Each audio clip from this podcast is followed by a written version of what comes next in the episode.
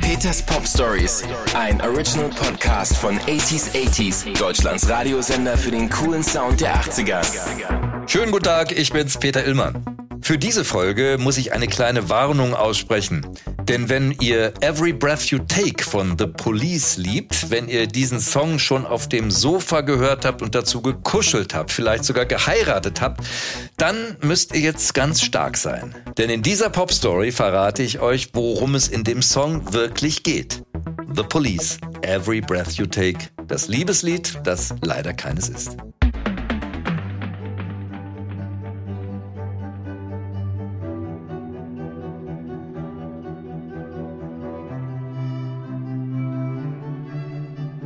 Die Braut sieht aus wie ein Engel.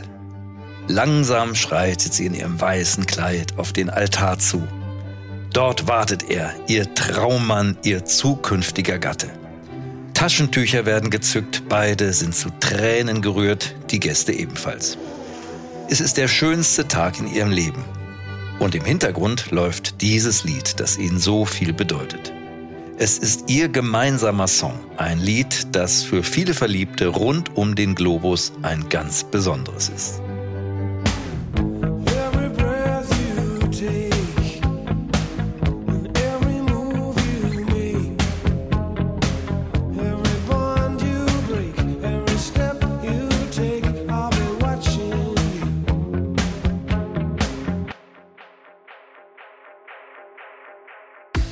Zugegeben, ja, dieser Song von The Police klingt wirklich nach einem der schönsten Love-Songs der Popgeschichte. Jeden Atemzug, den du tust und jeden Schritt, ich passe auf dich auf. Wenn ihr mal in die Kommentare bei YouTube schaut, überschlagen sich die Leute vor Begeisterung. My favorite song of all time, schreibt da jemand. Oder ich schmelze beim Hören wie Butter. Oder das perfekte Lied, um das Herz einer Frau zu erobern. Tja, falls ihr romantisch veranlagt seid und bei dem Lied auch anfangt zu schmachten, dann müsst ihr jetzt ganz stark sein. Denn Every Breath You Take ist weder romantisch noch ein Liebeslied. Ganz im Gegenteil. Allein schon die Zeile I'll be watching you lässt sich auch mit Ich werde dich beobachten übersetzen und eigentlich müsste man noch hinzufügen, ob du willst oder nicht. Denn in dem Lied geht es zwar um Liebe, aber auch um eine Stalkerin. Aber keine Sorge, ich habe das auch eine ganze Zeit lang überhaupt nicht gewusst und den Songtext auch überhaupt nicht hinterfragt. Um zu verstehen, warum Police bzw. Sting dieses kleine, aber doch gemeine Lied geschrieben hat, nehme ich euch mit ins Jahr 1976. Denn in diesem Jahr heiratet Sting seine Frau Frances Tomelty. Die beiden lernen sich zwei Jahre zuvor am Set von Rock Nativity kennen, einem Weihnachtsrock-Musical. Frances spielt die Rolle der Jungfrau Maria, Sting ist Teil der Band.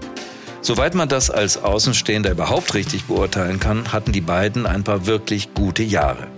Sie haben zwei Kinder, Joseph und Kate, und Sting feiert gleichzeitig mit Songs wie Roxanne oder Don't Stand So Close to Me große Erfolge. Dann kommt es 1982 zum großen Skandal. Sting hat eine Affäre. Sie heißt Trudy Styler. Und sie war nicht irgendeine Frau, die Sting irgendwo irgendwie kennengelernt hat. Trudy Styler war die beste Freundin seiner Frau. Sie wohnte sogar gleich nebenan. Die Scheidung wird, wie es im Englischen so schön heißt, controversial, also sehr hässlich. Sting flüchtet nach Jamaika. Das war nichts Ungewöhnliches, denn die Jungs von The Police haben öfter an exotischen Orten aufgenommen und produziert. Sting residiert im Golden Eye. Das ist auch heute noch ein Luxusresort, in dem Stars und Leute mit viel Geld gerne ihre Zeit verbringen. Für ein langes Wochenende in einer Strandvilla solltet ihr gut 5000 Euro einplanen.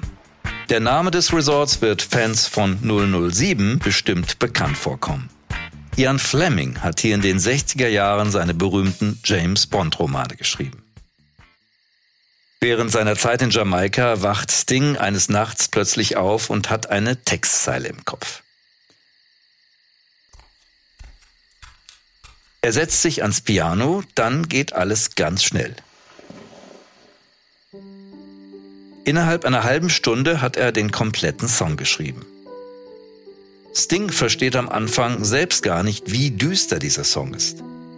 Er handelt von Eifersucht, von Überwachung und darum, Besitz über einen Menschen zu ergreifen. Oh, can't you see, you belong to me. Schnell wird ihm selbst klar, dass er mit diesem Song die öffentliche Trennung von seiner Frau verarbeitet. In den ersten Jahren nach der Veröffentlichung macht sich Sting regelrecht lustig darüber, wie sehr sein Werk missverstanden wird. Als er einen Auftritt von Andy Gibb im Fernsehen sieht, der das Lied schmachtend vorträgt, kriegt Sting sich kaum noch ein. I pissed myself laughing, sagt er in einem Interview. Every Breath You Take wird der größte aller Police-Hits und gilt bis heute als der Signature-Song von The Police und Sting. 2019 ermittelt die britische Musikgesellschaft, dass Every Breath You Take mit über 15 Millionen Plays der am meisten gespielte Song im Radio aller Zeiten ist. Übrigens, falls ihr demnächst vor den Altar treten wollt und der Hochzeitsband schon Every Breath You Take auf die Titelliste geschrieben habt, alles gut. Sting sieht die Interpretation seines Werkes inzwischen viel gelassener. Er hat in einem Interview gesagt, dass er niemandem die Bedeutung des Songs abspricht. Wenn es für euch der größte Liebessong ist, dann ist das eure Bedeutung für den Song und für Sting total okay. Aus Stings Affäre mit Trudy Styler wurde übrigens viel mehr.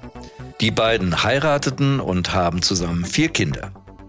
Ich bin mir jedoch sehr sicher, welcher Song garantiert nicht auf der Hochzeit der beiden gespielt wurde. Every Breath You Take.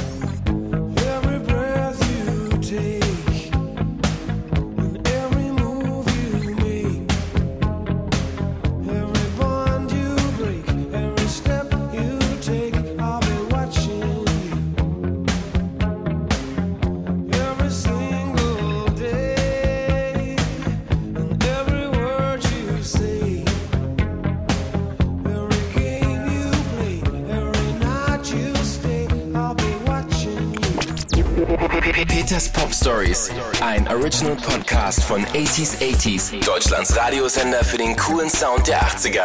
Mehr Pop Stories und die passenden 80s Songs von Depeche Mode, David Bowie, Madonna, The Human League und vielen mehr hört ihr im Programm von 80s 80s. Jetzt entdecken in der App und im Web 80s80s.de.